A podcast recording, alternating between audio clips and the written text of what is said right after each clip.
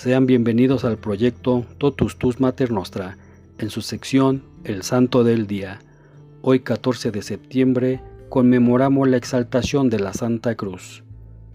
Cada 14 de septiembre se celebra la exaltación de la Santa Cruz, en la que recordamos y honramos la cruz en la que murió nuestro Señor Jesucristo.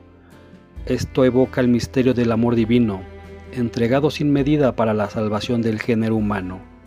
Es la cruz en la que se muere para vivir, para vivir en Dios y con Dios, para vivir en la verdad, en el amor y en la libertad, para vivir eternamente, como dijo alguna vez San Juan Pablo II.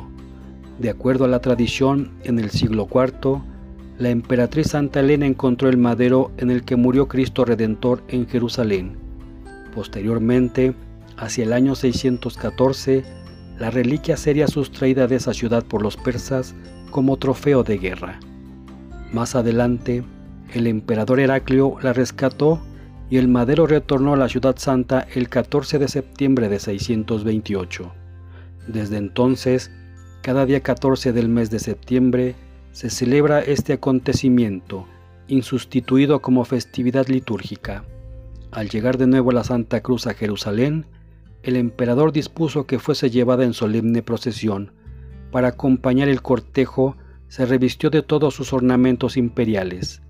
Estos llegaron a ser tantos y tan pesados que se le hizo imposible avanzar.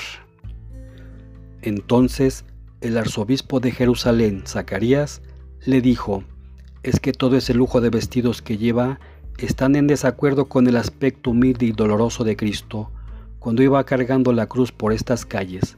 El emperador se despojó de su lujoso manto y de su corona de oro, y descalzo empezó a recorrer las calles acompañando la procesión. Posteriormente, el santo madero fue dividido, un fragmento fue llevado a Roma, otro a Constantinopla, mientras que un tercero se quedó en Jerusalén.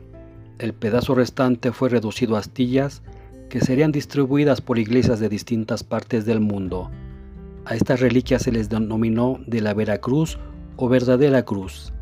En las narraciones de la vida de los santos se cuenta que San Antonio Abad hacía la señal de la cruz cada vez que era atacado por el demonio con horribles visiones y tentaciones. La señal bastaba para que el enemigo huya. Así los cristianos adoptaron la costumbre de santiguarse para pedir la protección de Dios ante la presencia del mal y los peligros que se acechan.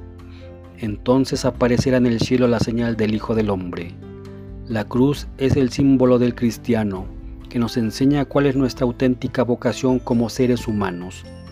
Hoy parecemos asistir a la desaparición progresiva del símbolo de la cruz.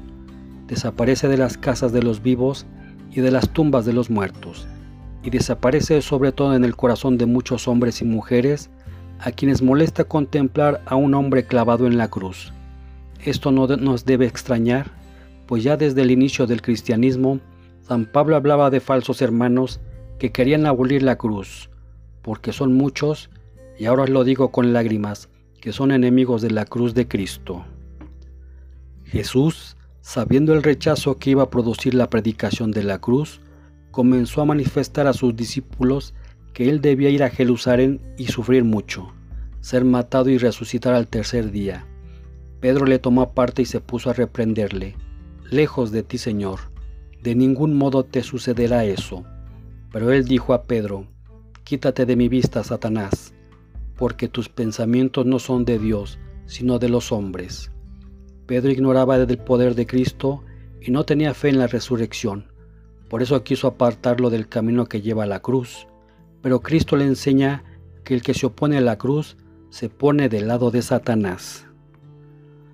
Satanás, el orgulloso y soberbio, odia la cruz porque Jesucristo, humilde y obediente, lo venció en ella humillándose a sí mismo, obedeciendo hasta la muerte y muerte de cruz, y así transformó la cruz en victoria, por lo cual Dios le ensalzó y le dio un nombre que está sobre todo nombre.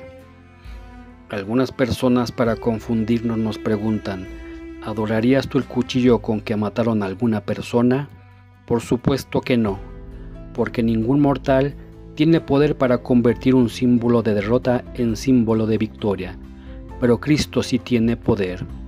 ¿O tú no crees que por el poder de la sangre de Cristo, si la tierra que pisó Jesús es tierra santa, la cruz bañada con la sangre de Cristo con más razón es Santa Cruz? No fue la cruz la que mató a Jesús, sino nuestros pecados. Él ha sido herido por nuestras rebeldías y molido por nuestros pecados. El castigo que nos devuelve la paz cayó sobre él y por sus llagas hemos sido curados. ¿Cómo puede ser la cruz signo maldito si nos cura y nos devuelve la paz?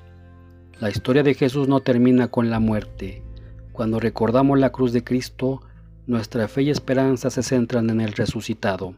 Por eso para San Pablo la cruz era motivo de gloria.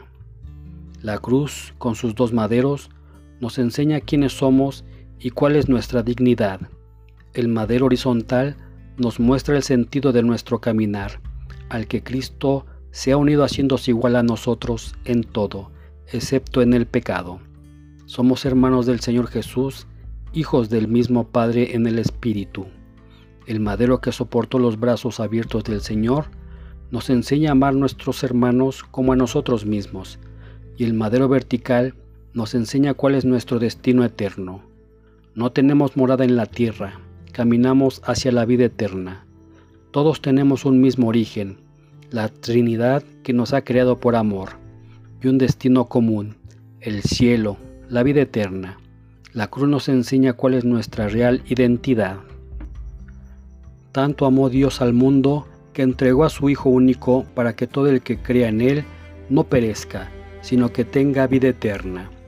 Pero ¿cómo lo entregó? ¿No fue acaso en la cruz? La cruz es el recuerdo de tanto amor del Padre hacia nosotros y del amor mayor de Cristo, quien dio la vida por sus amigos. El demonio odia la cruz porque nos recuerda el amor infinito de Jesús. La cruz es signo de reconciliación con Dios, con nosotros mismos, con los humanos y con todo el orden de la creación en medio de un mundo marcado por la ruptura y la falta de comunión. Cristo tiene muchos falsos seguidores que lo buscan solo por sus milagros, pero Él no se deja engañar. Por eso advirtió, el que no toma su cruz y me sigue, no es digno de mí.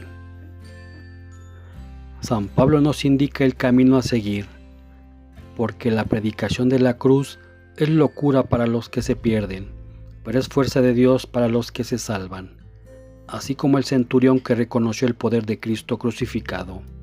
Él ve la cruz y confiesa un trono, ve una corona de espinas y reconoce a un rey, ve a un hombre clavado de pies y manos e invoca a un Salvador. Por eso el Señor resucitado no borró de su cuerpo las llagas de la cruz, sino las mostró como señal de su victoria. San Pablo resumía el Evangelio como la predicación de la cruz. Por eso el Santo Padre y los grandes misioneros han predicado el Evangelio con el crucifijo en las manos. Así mientras los judíos piden milagros y los griegos buscan sabiduría, nosotros predicamos a un Cristo crucificado, escándalo para los judíos, porque para ellos era un símbolo maldito, necedad para los gentiles, porque para ellos era señal de fracaso, mas para los llamados un Cristo fuerza de Dios y sabiduría de Dios. Hoy existen muchos católicos que como los discípulos de Maús se van de la iglesia porque creen que la cruz es derrota. A todos ellos Jesús les sale al encuentro y les dice, ¿no era necesario que el Cristo padeciera eso y entrar así en su gloria? La cruz es pues el camino a la gloria, el camino a la luz. Rechazar la cruz no es seguir a Jesús. Nuestra razón, dice San Juan Pablo II, nunca va a poder vaciar el misterio de amor que la cruz representa, pero la cruz sí nos puede dar la respuesta última para que todos los seres humanos buscamos. No es la sabiduría de las palabras, sino la palabra de la sabiduría lo que San Pablo pone como criterio de verdad y a la vez de salvación. Este día también celebramos a Señor de los Milagros, Santa Elia Flasila, San Alberto de Jerusalén, San Cerealio, San Cormaco de Cachel, San Creciente, San Crescencio, San Gabriel Taurino Dufrese, San General Martir, San Materno de Colonia, Santa Notburga, San Pedro de Bellevox, Santa Rosula, Santa Salustia, San Vencedor, Beato Antonio Rondón, Beato Claudio Laplace, Beata Julia Costra Rosa, Beato Pedro Bruch, Beato Raimundo de Moncada.